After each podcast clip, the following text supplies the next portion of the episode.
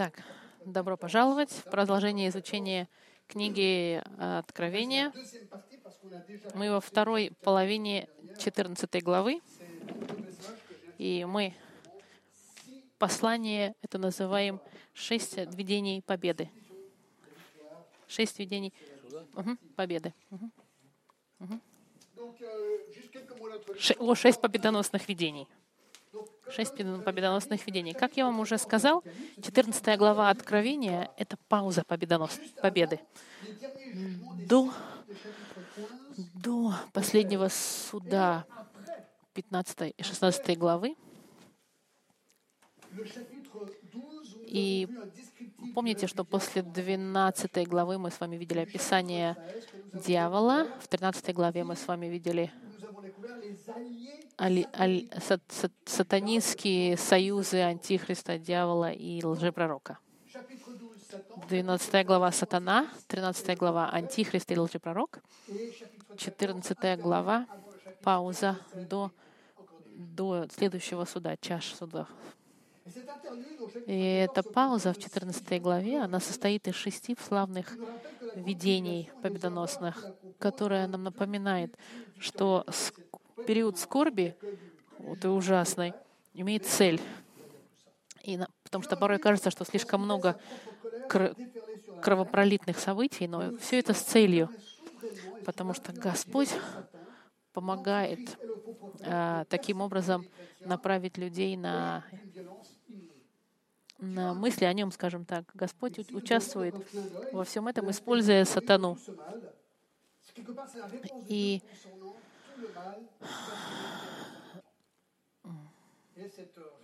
этот ответ виден в форме шести победоносных видений. Первое мы с вами видели агнец на, на Сионе.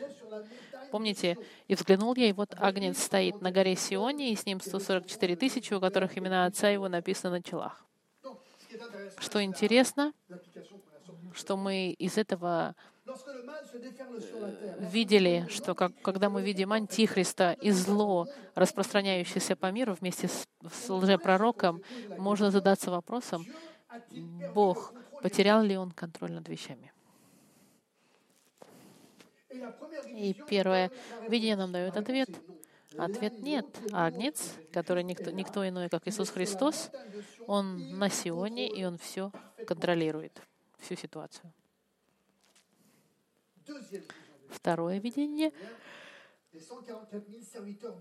которое мы с вами видели, это 144 тысячи служителей. Помните, в седьмой главе мы с ними в первый раз познакомились, евангелисты еврейские во времена периода Великой Скорби. Мы рассмотрели их портрет детально, и для нас это было здорово видеть, что Господь берет, вызывает 144 тысячи людей, евангелистов, чтобы сообщать Евангелие в период самой сложной человеческой истории. Это показывает, что у Бога план. Третье видение интересное. Ангел, который проповедует Евангелие. В шестом, седьмом стихе помните? «И увидел я другого ангела, летящего посредине неба, который имел вечное Евангелие, чтобы благовествовать живущим на всей земле и всякому племени, и колену, языку и народу. И говорил он, громким голосом «Убойтесь Бога и воздайте Ему славу, ибо наступил час суда Его, и поклонитесь сотворившему небо и землю, и море, и источники вод». Я был удивлен потом, по этим стихам, и до сих пор, я всегда буду удивлен, видеть ангела, который по морю летит и всем сообщает Евангелие, что, что суд пришел, пришел, и они должны прославить Бога, да? Здесь мы видим, что у ангела послание суда. И он им говорит, послушайте, суд будет, он на вас падет, если только вы не прославите настоящего Бога Творца. И, конечно, в контексте мы видим, что мы прославляем Бога через Сына Его Иисуса Христа. И все это победоносные видения. Ангел. Господь использовать будет не только 144 тысячи, но еще и ангел, который будет сообщать. Потому что у Бога есть план. В большинстве людей скажут «нет», но Евангелие будет а, провозглашено. И это приводит нас к четвертому видению победоносному, о котором мы с ними вам говорить. Это падение Вавилона. Восьмой стих. И другой ангел следовал за ним, говоря, «Пал, пал Вавилон, город великий, потому что он яростным вином блуда своего напоил все народы». Восьмой стих, он очень интересный, потому что мы видим, что Иоанн видит еще одного ангела с интересным сообщением. В шестом стихе ангел был, чтобы а, а, объявить Евангелие и о суде, а этот ангел — другой ангел появляется с миссией сообщить плохую весть о падении Вавилона.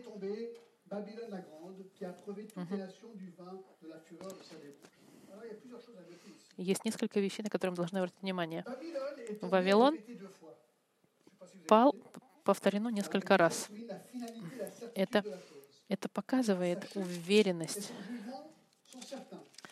том, что это произошло. В оригинальном тексте написано, что пал, да, Вавилон пал. Империя Антихриста, так же, как и ИГИЛ. Знаете, это мне заставило задуматься об ИГИЛе. Пойдет точно. И вот шок. Я помню очень хорошо, я не помню, если как, как я, когда ИГИЛ разросся, исламское государство, и когда он захватил часть Сирии, часть Ирака, я немножко напугался увеличивается этот ИГИЛ. Террор повсюду. И честно, с человеческой точки зрения, мне было даже немножко страшно. Я думала, интересно, как же этих людей это остановить?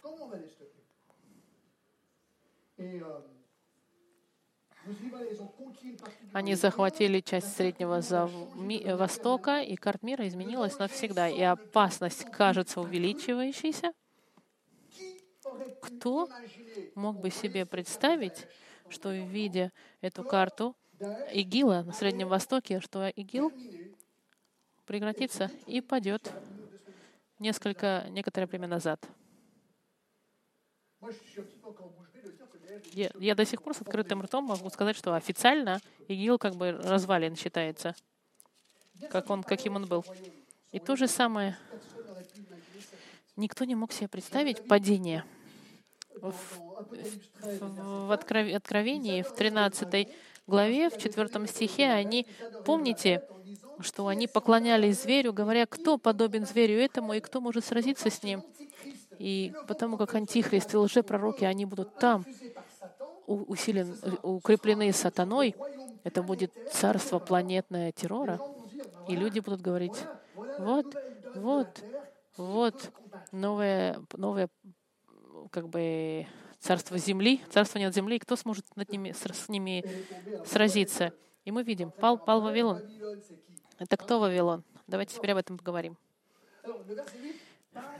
Восьмой стих говорит, как о Вавилоне падшем, а также о большом. Кто такой Вавилон? Есть несколько вариантов.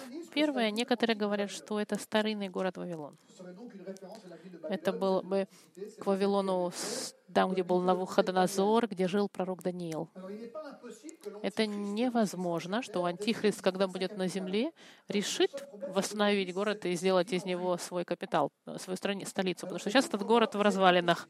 Это маловозможно, маловероятно, но возможно. Мы знаем, что Вавилон уже, уже давно пал, значит, нужно, чтобы его нужно опять воздвигнуть. Второй вариант — это может быть город Рим. И, и потому как в первом веке многие называли Рим Вавилоном. Если вы можете посмотреть в первом послании Петра, в пятом стихе, э, с 13 по 14 стих, э, Петр пишет, «Э, «Приветствую вас, избранные, подобно вам, церковь в Вавилоне и Марк, сын мой». Угу.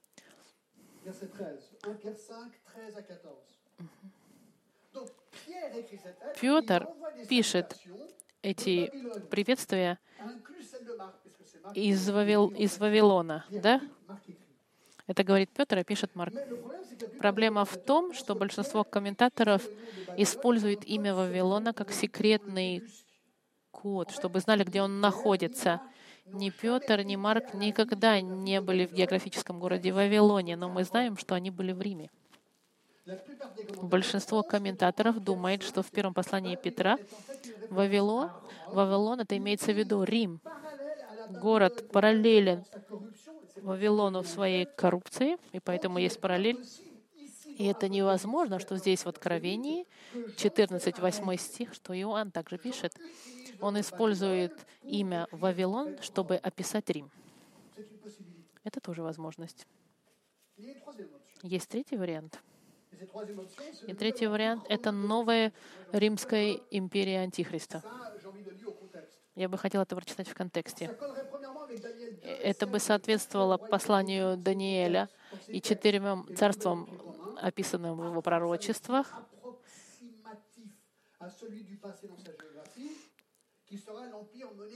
Это а, империя, помните, мы с вами говорили, что это будет возможная новая римская новая подобная римская империя, империя во главе с Антихристом. И Вавилон будет олицетворять собой злое царство Антихриста. Имя Вавилон очень интересное. Помните, что когда мы с вами изучили бытие, что город Вавилон был, был построен Нимродом и символизировался Вавилонской башней. Это был эпицентр лжи религии старых времен. В Бытие в 11 главе «И на всей земле был один язык и одно наречие». Двинулись с востока, они нашли на земле Сина, э, Синиар, равнину, и поселились там, и сказали друг другу, наделаем кирпичей и обожжем огнем, и стали у них кирпичи вместо камней, земляная смола вместо извести. И сказали они, поставим себе город и башню высотой до неба, и сделаем себе имя, прежде нежели рассеемся по всей земле. Здесь мы видим, что это было, что они сейчас строят Бога своим э, путем, скажем так. И Вавилонская башня — это был Зигурат. Помните, это был центр идолопоклонничества мирового. И Бог, помните их, судил, он их, э, их языки перемешал и рассеял по всему миру. Что они сделали? Потому как они пошли по всему миру, разогнанные Богом, они с собой собрали все эти лжерелигии, эти все лжерелигии распространили по миру. И поэтому идолопоклонничество и лжерелигия, они сегодня разбросаны по всему миру. Все началось в 11 главе Бытия в Вавилоне.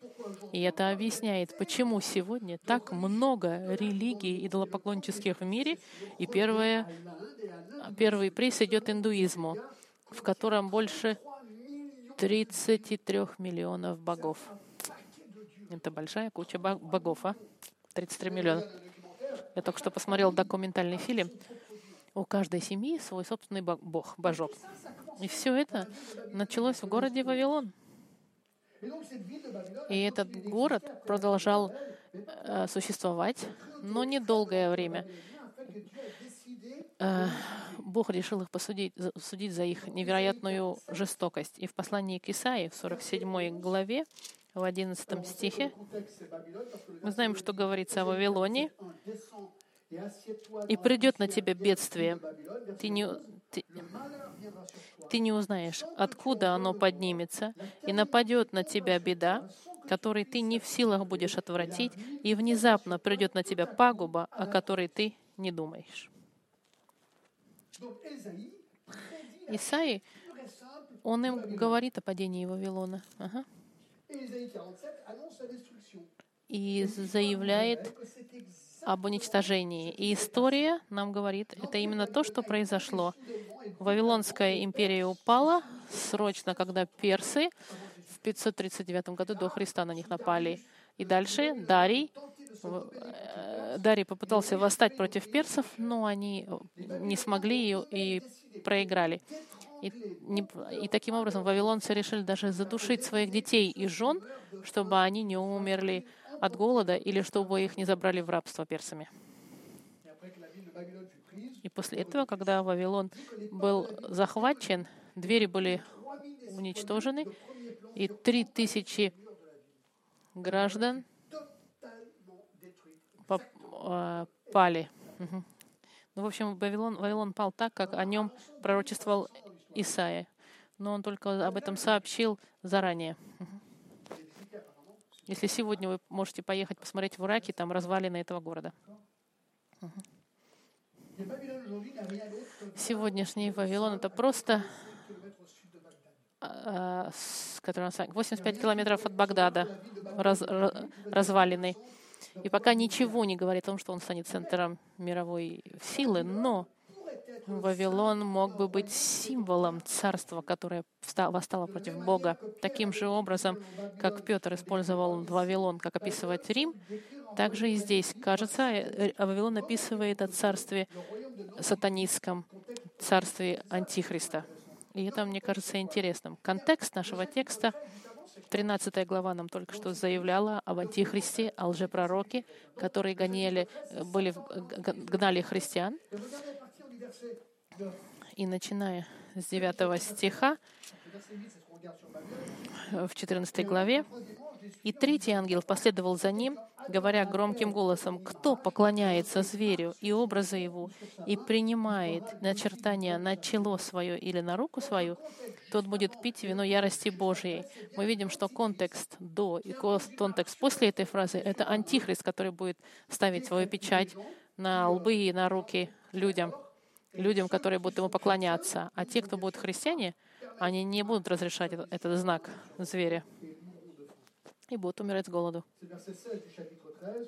В 16 стихе, помните, 13 главы. «И он сделает так, что всем, малым и великим, богатым и нищим, свободным и рабам, положено будет начертание на правую руку их или на чело их, и что никому нельзя будут ни покупать, ни продавать, кроме того, кто имеет это начертание, или имя зверя, или начертание».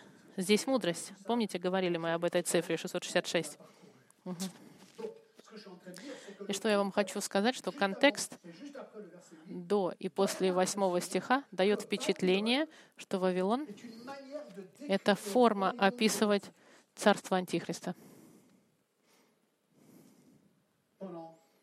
во время периода Великой Скорби. И мы увидим с вами еще в больших деталей, начиная с 17 главы, и пришел один из семи ангелов, имеющих семь чаш, и, говоря со мной, сказал мне, «Подойди, я покажу тебе суд над великой блудницей, сидящей на водах многих».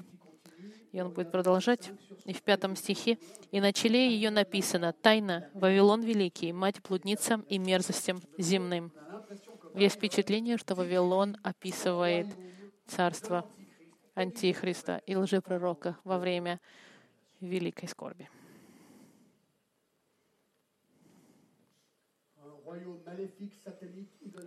зло, злое идолопоклонничество царства сатаны и антихриста, они буквально будут прославляемы всем миром, как мы видели. Они будут напьянены э, духовным дебошем. Поэтому там написано, что Вавилон, который напоил весь э, яростным вином блуда своего напоил все народы. Интересно, что слово «яростным вином» — это не просто какой-то блуд, но яростный блуд. Я лучше описать не могу. И эта ярость не только религиозное идолопоклонничество, но и сексуальное. Все, что включает в себя слово «блуд», все, что против Бога, сексуальное извращение и желание безостановочное сюда включается. Мы-то понимаем, мы, мы веруем, что мы будем вознесены до великой скорби, мы не будем там присутствовать, это мое мнение. Но много людей во время великой скорби, они уверуют, и они, конечно, будут частью всего этого. Они могут себе сказать, ого,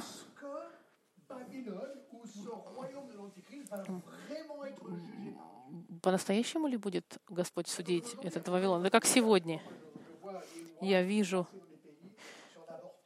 законы, на, которые в странах принимаются, которые разрешают убивать детей, И порой задаешься вопросом, ну до какого момента Бог будет разрешать эти мерзости, которые мы видим, особенно в западных странах?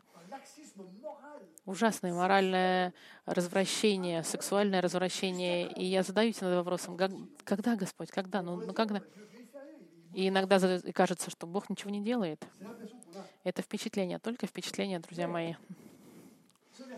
Этот стих нам говорит, пал, пал Вавилон. Это интересно, потому что Иоанн говорит о чем-то в будущем, но пишет это в будущем, в прошлом.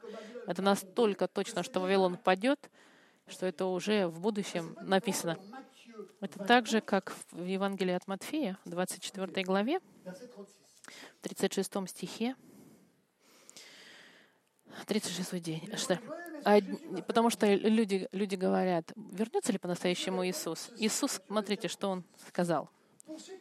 «О дне же том и часе никто не знает, ни ангелы небесные, а только Отец мой один». И Он им говорит, я вам дату не дам. Иисус — это Бог во плоти, и Он оставил в стороне свои божественные качества, и сейчас Он говорит, что только Отец знает. И смотрите дальше, что он говорит. «И как было во дни Ноя, так будет и в пришествии Сына Человеческого». Думаете ли вы, что до потопа люди говорили, интересно, по-настоящему ли мир будет залит потопом? Ноя говорил, я строю большую лодку, потому что будет потоп, и все будет залито водой. Они на него смотрели и говорили, да он не в себе, он сумасшедший, сумасшедший, он потерял просто голову. Ной, тебе нужно пойти куда-нибудь далеко от людей, потому что у тебя проблема, ты строишь большую лодку, и ты говоришь, что будет потоп, прекрати. И смотрите, что Иисус говорит. И как было в дни Ноя, так будет и в пришествии Сына Человеческого. Ибо как в дни перед потопом ели, пили, женились и выходили замуж до того дня, как вошел в Ной, Ной в ковчег, и не думали, пока не пришел потоп и не истребил всех.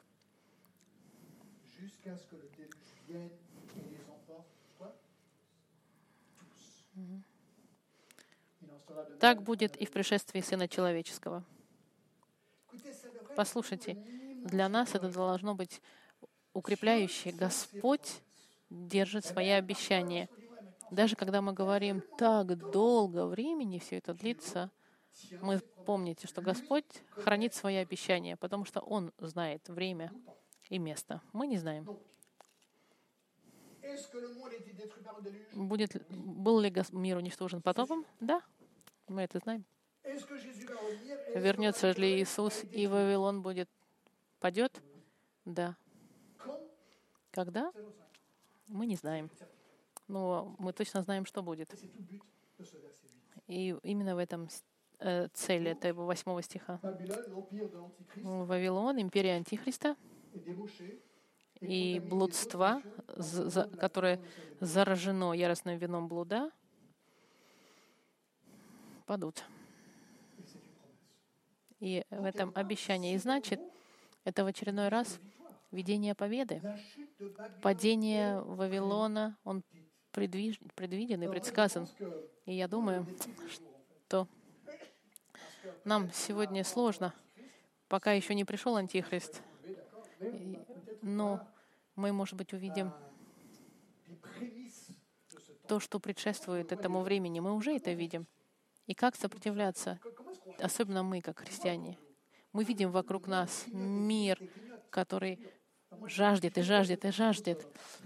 Я хочу вам пару быстро сказать практически, чтобы сопротивляться всему этому посланию к Иоанну 2.15. Не, не любите мира, не того, что в мире. Кто любит мир, в том нет любви от отчей. Ибо все, что в мире, похоть, плоти, похоть очей и гордость житейская, но есть не от Отца, но от мира сего. И мир проходит, и похоть его, а исполняющий волю Божью пребывает во всех. В первом послании к Тимофею сказано, что мы, нам дано все для того, чтобы мы радовались и, и, и благос... можно, можно наслаждаться миром. Мы, например, на этой неделе ездили кататься на, на лыжах, все было совершенно. Есть так много красивых вещей, которыми мы можем воспользоваться и возрадоваться. Иисус нам дает много замечательных вещей, чтобы мы могли радоваться. Но есть вещи в мире, которым нужно быть очень аккуратными. И это мы видим здесь. То, что написано, гордость житейская, похоть отчей. Похоть плотская, похоть плотская — это то, что удовлетворяет плоть, а похоть очей мы хотим все больше и больше и больше. А гордость житейская, она всегда у нас есть. И как же можно сопротивляться всему этому? Устоять. Э, э, ключ к этому всему — это второе послание к Галатам, вторая глава, 20 стих, где написано «Я сораспялся Христу, и я уже не живу, но живет во мне Христос. А что ныне живу во плоти, то живу верой Сына Божьего, возлюбившего меня, я должен быть уверен, что Христос не только в моей жизни, но Он на троне моей жизни. Царствует ли Он? Слово Божье, и это важно, Слово Божье, Христос должен царствовать во мне. Послушайте Псалом 119, в некоторых русских переводах 118, а, с 9 по 11 стих. Угу. Как юноши, содержать в чистоте путь свой, хранением себя по слову Твоему. Всем сердцем моим ищу Тебя, не дай мне уклониться от заповедей Твоих. В сердце моем сокрыл я Слово Твое, чтобы не грешить перед Тобой. Послушайте, вот ключ. Мы должны быть, знать, что мы живем в мире, но мы должны знать, что Христос во мне, Он царствует, но мы должны должны наедаться Словом Божьим, потому что Слово Божье мне поможет сопротивляться. Здесь сказано, как юноша содержать в чистоте путь свой, я ищу Слово Твое. В сердцем своем я сокрыл. Нет 36 решения здесь. Я должен наполнять себя Словом Божьим. Это поможет меня удержать. У вас в айфоне можно слушать проповеди, так много способов сейчас наполняться Словом Божьим. Первое послание к фессалокийцам, 4 глава, 9, э, со 2 по 5 стих. «Ибо вы знаете, какие мы дали вам заповеди о Господе Иисусе, ибо воля Божья есть освящение ваше, чтобы вы воздерживались от блуда, чтобы каждый из вас умел соблюдать свой сосуд, имеется в виду тело, в святости и чести, а не в страсти похоти, как и язычники, не знающие Бога. Господь нам дал все, чтобы мы могли сопротивляться. Чем ближе мы превращаем, приближаемся к, ко временам, тем сложнее. И по интернету сегодня можно все увидеть. И доступ по интернету может быть проблемой для верующих. Мы должны быть аккуратными и должны задаваться вопросом, что я хочу в своей жизни. Хочу ли я, чтобы Христос был Господом полным моей жизни или мир? Шесть видений победы. Агнец на Сионе, 144 тысячи ангел, проповедующий Евангелие, падение Вавилона, пятое. И это, друзья мои, невероятные стихи. Суд поклоняющихся зверю. Девятый стих. И третий ангел, девятый стих, да? 14 главы. И третий ангел последовал за ними, говоря громким голосом, «Кто поклоняется зверю и образу его, и примет начертание на чело свое и на руку свою, тот будут пить вино ярости Божией, вино цельное, приготовленное в чаше гнева его, и будет мучим, мучим в огне и в сере перед святыми ангелами и перед Агнцем.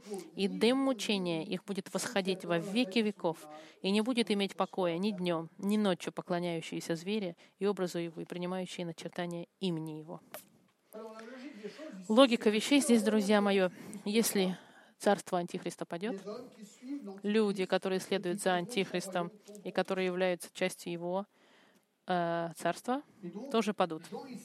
И Иоанн здесь, видя уничтожение Вавилона и суд тех, кто следует за Антихристом.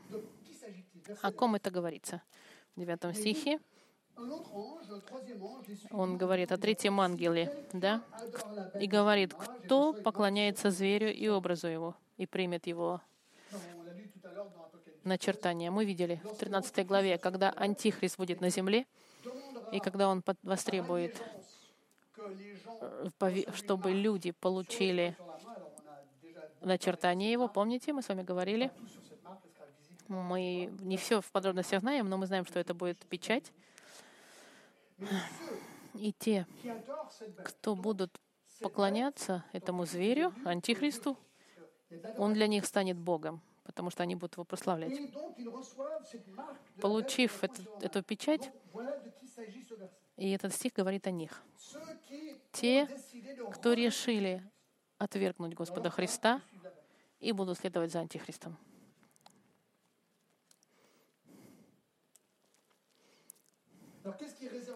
Что же для них приготовлено? Написано, очень четко написано, они будут петь, пить вино ярости Божьей, вино цельное, приготовленное в чаше гнева Его, и будут мучимы в огне и сере перед святыми ангелами и перед Агнцем. Это манера говорить, что они испытают на себе гнев Божий. Это значит, что гнев Божий будет без... А, смотрите, мы в 14 главе. Без, да, гнев будет полный, цельный. И мы уже видим гнев Божий. Мы уже видели гнев Божий на земле. Но несмотря на все эти предупреждения Бога и все эти суды, которые Господь излил на, на землю, эти люди отказываются приходить ко Христу и выбирают поклонение Антихристу. Эти, они будут судимы. И как они будут судимы? В десятом стихе они будут мучимы в огне и в сере перед ангелами. Мучимы она описывает не, не, ужасную боль. Это то же самое, что мы видим в послании э, от Луки. Лука, 16 глава, 23 стих. «В аду, будучи в муках, он поднял глаза свои, увидел вдали Авраама и Лазаря на лоне его». Помните, это притча о богаче и Лазаре. Описывается Ад описывается как огненное озеро.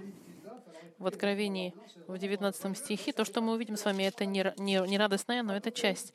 В 19 главе, в 20 стихе, «И схвачен был зверь, и с ним лжепророк, производивший чудеса перед ним, которыми он обольстил принявших начертания зверя и поклонявшихся его изображению, оба живыми брошены в огненное, озеро огненное, горящее серой».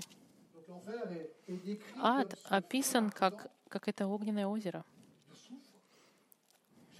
сульфом. В 20 стихе, в 10, 20 глава, 10 стих, «А дьявол, прельщавших их, вержен в озеро огненное и серное, где звери лжепророки будут мучиться день и ночь во веки веков». 21, 21 глава, 8. «Боязливых же и неверных, и скверных, и убийц, и блудников, и чародеев, и идолослужителей, и всех лжецов, участь в озере, горящим огнем и серой» — это смерть вторая. Возвращая в 14 главу, вот что интересно. В 10 стихе, что они будут, что они будут мучены так, перед святыми ангелами и перед Агнцем. Что это значит? Это значит, те, кто будут страдать в этом месте, в аду, они будут, они будут страдать перед ангелами и перед Агнцем. Есть очень интересный в последней главе Исаи в последнем стихе. Исаия, 60, Исаия 66, 23 стих. «Тогда из месяца в месяц, из субботы в субботу будет приходить всякая плоть пред лицо мое на поклонение, говорит Господь, и будут выходить, и увидят трупы людей, отступивших от меня, ибо червь их не умрет, и огонь их не угаснет, и будут они мерзостью для всякой плоти». Мы видим здесь, что ад — это место, где люди не умрут, огонь не прекратится, но что можно будет их видеть. люди на небесах смогут видеть страдающих в аду. Странно, да? Посмотрите, послание от Луки, 13 глава, 28 стих. 13 глава.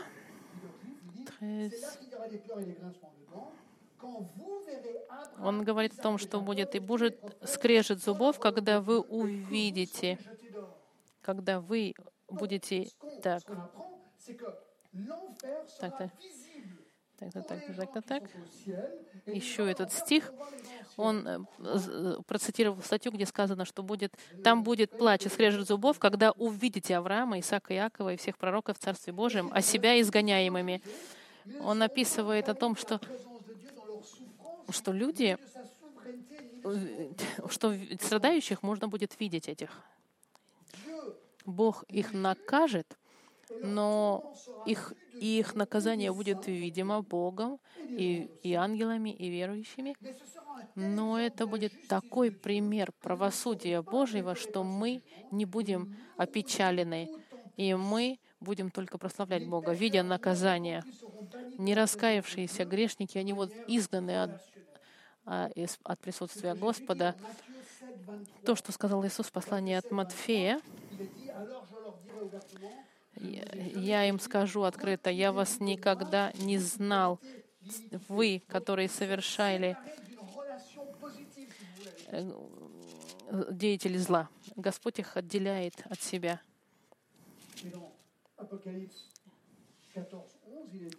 И в 14 главе, в 11 стихе мы еще видим в Откровении, что у них не будет не будут иметь покоя.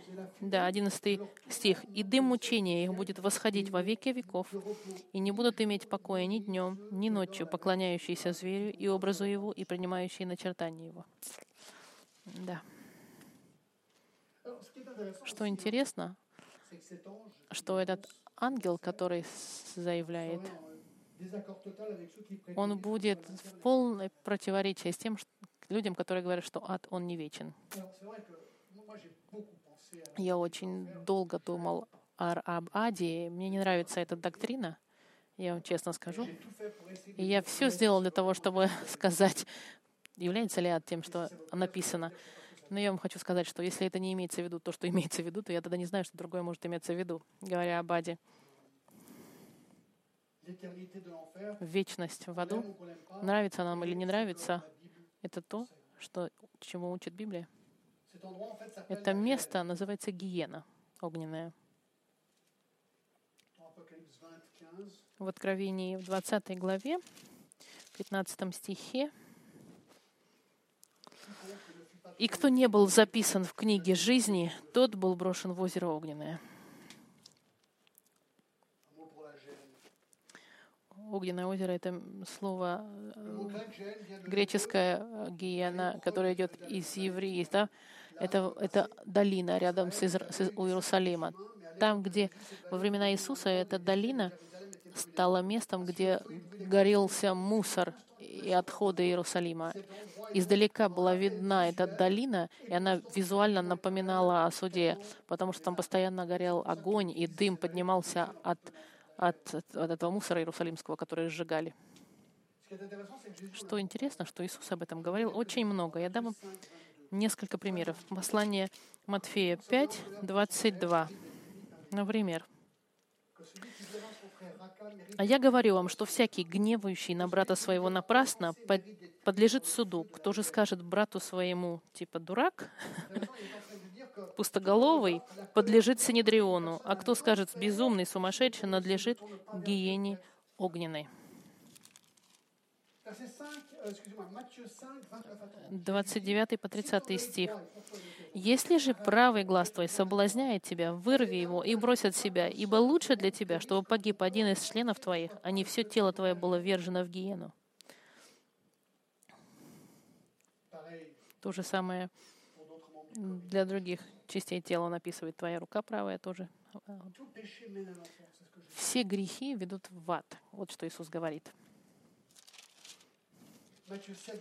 Седьмая глава, 19 стих. Смотрите.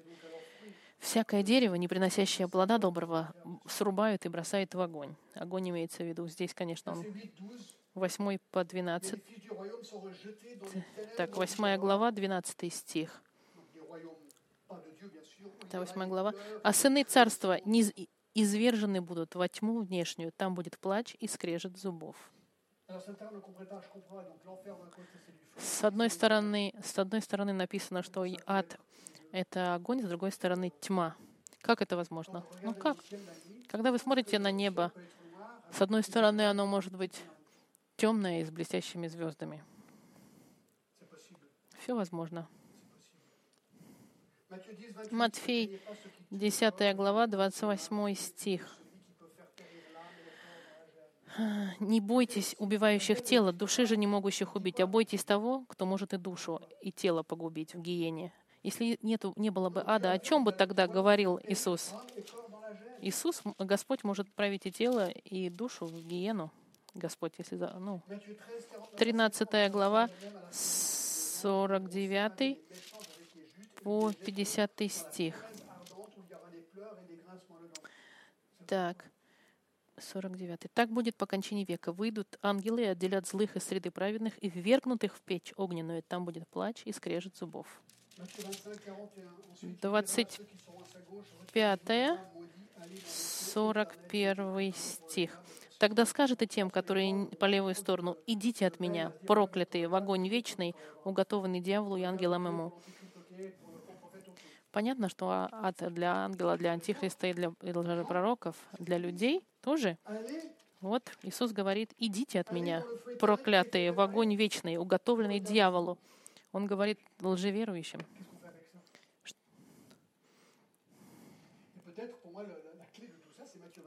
Ключом для меня это 25.46, Матфей 25.46, который говорит, «И пойдут эти в муку вечную, имеется в виду о, о лже а праведники в жизнь вечную». Некоторые говорят, может быть, вечное не имеется в виду вечное, а может быть, постоянное просто. Долгий период времени можно, но посмотрите на этот стих. «И пойдут эти в муку вечную, а праведники в жизнь вечную». Смотрите, кому из христиан вы скажете, думаешь ли ты, что праведники, которые верующие, прощенные Христом, у них вечная жизнь? И все скажут, конечно, вечная. Но что значит вечная? Есть конец этой жизни? Нет, скорее всего. Нужно, для того, чтобы понять, нужно пойти в Иоанна, 17 глава, 3 стих. 17 глава, 3 стих описывает нам жизнь вечную. «Сия же есть жизнь вечная, да знают Тебя, единого истинного Бога и посла, посланного Тобой Иисуса Христа». Иоанн описывает жизнь вечную как личное отношение с Богом и Иисусом Христом. Сколько длится эти отношения? Бог-то вечный. В другом в нашем концепте нет конца никакого.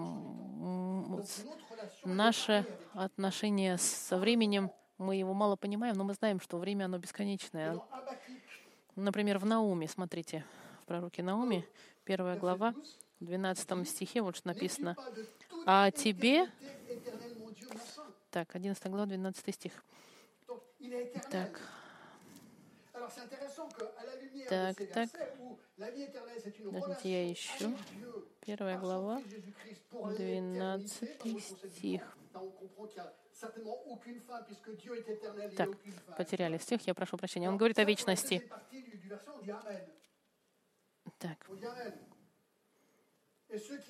Поэтому, когда мы с вами видели, что те пойдут в вечную муку, а, а, и вечную, а праведники — вечную жизнь, слово «вечное» в этом стихе, оно одно и то же. Поэтому те люди, которые говорят, что ад не может быть вечной, а, этот стих ему противоречит, потому что в этой фразе видно, что жизнь вечная, она вечная, как и наказание вечное. То, что я пытаюсь вам показать, что, что те люди, которые говорят, что, что ад не вечный, он не вечен, к сожалению, противоречит Библии. Мне тоже не нравится эта доктрина ада. Но тогда Если бы адова не было, например, в послании к фессалоникийцам, первая глава, 6 по 9 стих, так, «Ибо праведно перед Богом оскорбляющим вас воздать скорбью, а вам, оскорбленным, покоем вместе с Ним, в явление Господа Иисуса с неба, с ангелами, силы Его, с пламенеющим огне, совершающее отмщение непознавшим Бога и не покорившимся благовествованию Господа нашего Иисуса Христа, которые подвергнутся наказанию вечной погибели от лица Господа и от славы могущества Ему. Поэтому, к сожалению, доктрина гиены огненной ада, она библейская, как бы Конечно, люди отвергают их и говорят, что это старые доктрины. Так, э, э, и это интересно, что это была то же самое тактика сатаны, когда он, когда он говорил Еве, нет, нет, если вы скушаете фрукт этот, э, вы не умрете. Иисус, Господь сказал, ты съешь и умрешь. Нет, сатана говорит, конечно, не умрешь, кушай. Нет никаких последствий от твоего греха. Возьми. И что она сделала? Взяла. И вот мы расплачиваемся. Все. Посмотрите, смерть и наказание вечное. Хотят, хотят об этом говорить, что это иллюзия, что это неправда, чтобы позволять людям грешить дальше. Но Библия говорит другое. Тактика сатаны — она всегда срабатывает, она хороша. Людям легко верить, что рая ада нет.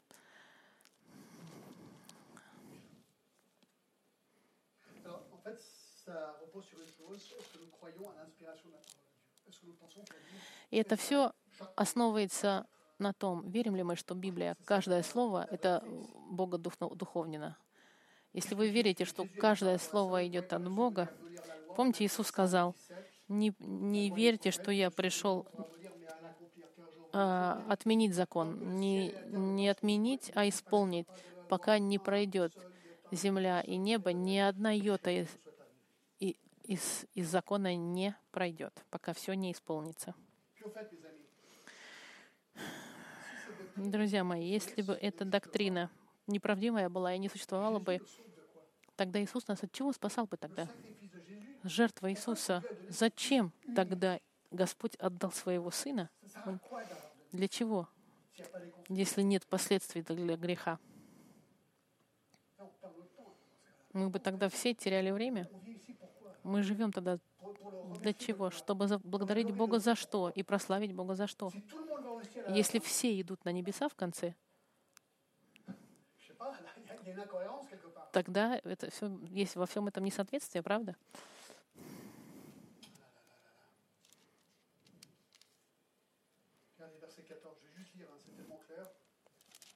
14 стих идет своего рода.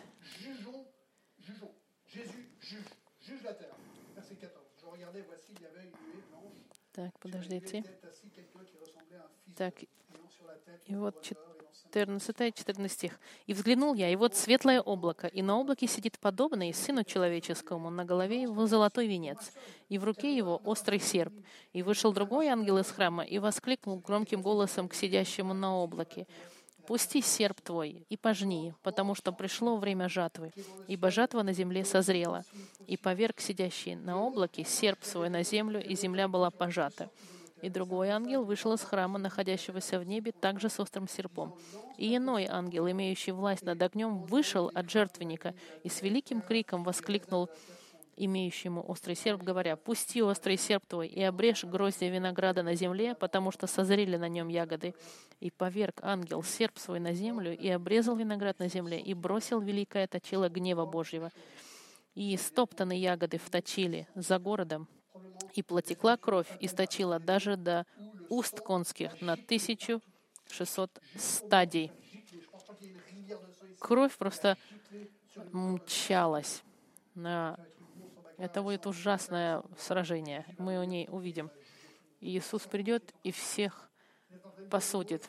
Он здесь говорит, суд тех, кто славят Антихриста, и оно ужасно. Это, суд, это тот суд, который идет, он ужасен.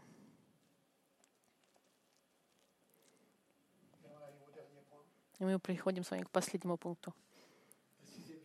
Шестое видение, 12 и 13 стих. Здесь терпение святых. К нам это послание, к верующим. И особенно те, которые будут во времена великой скорби соблюдающих заповеди Божьи и веру в Иисуса. И услышал я голос неба, говорящий мне, «Напиши, отныне блаженные мертвые, умирающие в Господе». Да, говорит Дух, они успокоятся от трудов своих, и дела их ждут вслед за ними. Какой контраст, посмотрите. Контраст. Либо огненное озеро, на, на веки веков, ни отдыха и ни покоя. В одиннадцатом стихе. Либо блаженны, мертвые, умирающие в Господе. Когда ты приходишь ко Христу, твой грех прощен, тебе дана жизнь вечная.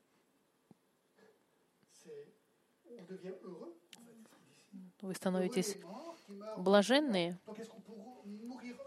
можно ли умереть блаженным, счастливым? Да, если ты умираешь во Христе, Господи, ты, да, говорит Бог, Дух, чтобы успокоиться от трудов. Все, все, все усилия, которые использованы как христианин, ты от них успокаиваешься.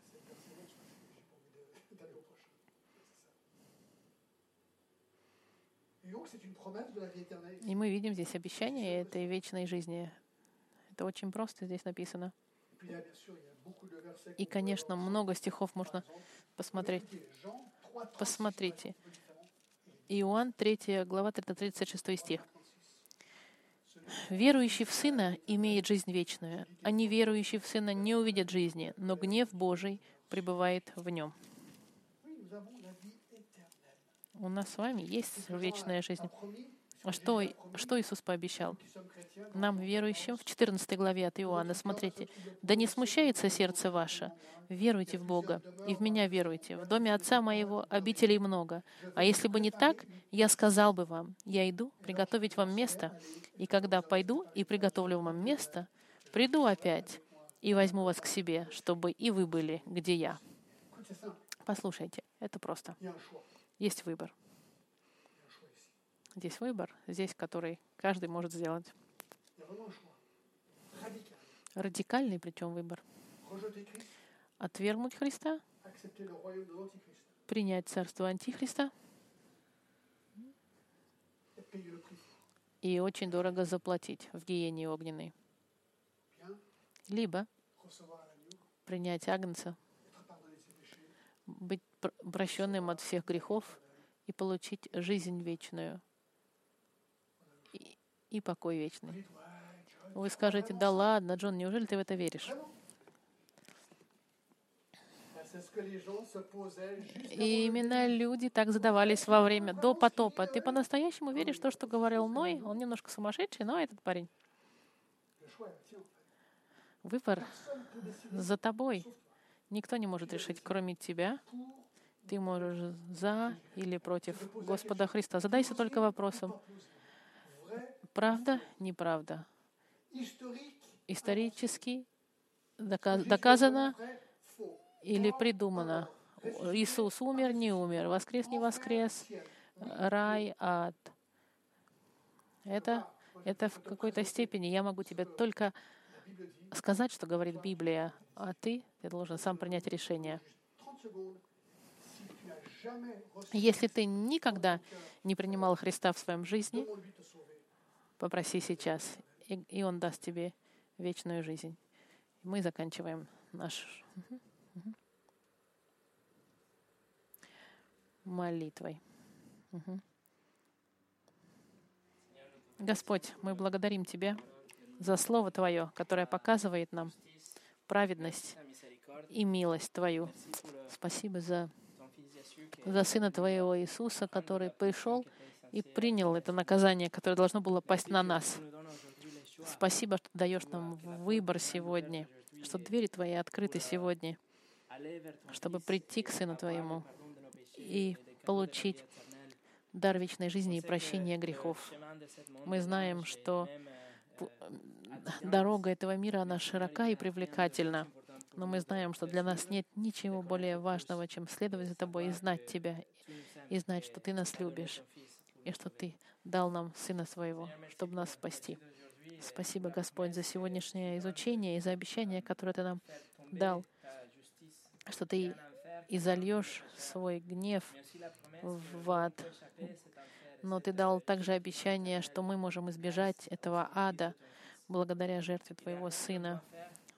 Нам ничего не остается делать, да мы ничего не можем сделать. Мы не можем ни заслужить, ни выиграть Твое прощение. Ты даешь нам его бесплатно, по милости, через веру. И мы можем только получить сердцем благодарным и раскаявшимся, доверившись в Господа Христа и ни в кого другого, как мы пели.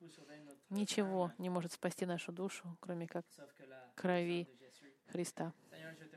Господь, я молю Тебя, чтобы каждый из нас понял реалистичность всего этого, и чтобы имена наши были записаны в книге жизни, чтобы мы могли избежать этого гнева, но и чтобы у нас были, была жизнь, наполненная отношениями с Тобой,